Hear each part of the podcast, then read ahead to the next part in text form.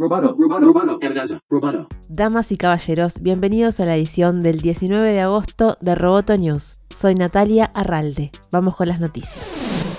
En su informe trimestral de transparencia, Facebook señaló que los datos más recientes mostraron que las dudas en torno a la vacunación se redujeron en un 50% entre los usuarios estadounidenses de la red social, con descensos significativos en otros países. La noticia llega un mes después de que estallara una polémica pública entre Facebook y la Casa Blanca, luego de que el presidente Joe Biden afirmara que la plataforma estaba matando gente al permitir que se propagara información errónea sobre las vacunas. La compañía aseguró que eliminó unas 20 millones de piezas de contenido, bloqueó 3.000 cuentas y que conectó a los usuarios con fuentes confiables de información de salud. Sin embargo, Facebook reconoció que todavía no tiene cifras concretas sobre la frecuencia con la que se comparte información errónea en sus plataformas. La presentación de Facebook generó reacciones como la de la directora ejecutiva de Accountable Tech, Nicole Schill, que dijo que Facebook está repleto de información errónea sobre vacunas mortales. Es difícil exagerar la desvergüenza de los ejecutivos de Facebook que continúan presentando a la compañía como héroes de esta pandemia y custodios obedientes de información autorizada, dijo Gill en un comunicado.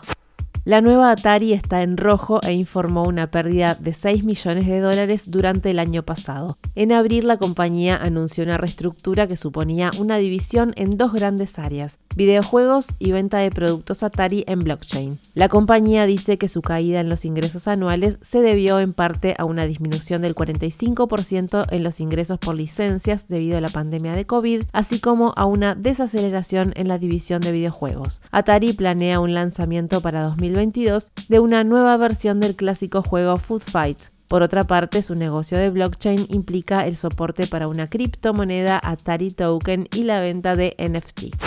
En el informe del último trimestre, Roblox reveló que de marzo a junio tuvo un promedio de 43.2 millones de usuarios activos por día, un 29% más que en el segundo trimestre de 2020 y la mayor cifra en la historia de la plataforma. Desde Roblox creen que el crecimiento de usuarios se debe a que subió en un 42% el número de usuarios activos fuera de Estados Unidos y de Canadá y un 46% el número de usuarios activos mayores de 13 años. Además, aumentó aumentaron un 13% las horas jugadas hasta las 9.700 millones de horas en tres meses. En lo que tiene que ver con el resultado financiero, Roblox reportó ingresos sorprendentes de casi 500 millones de dólares, pero también pérdidas de 140 millones en el trimestre.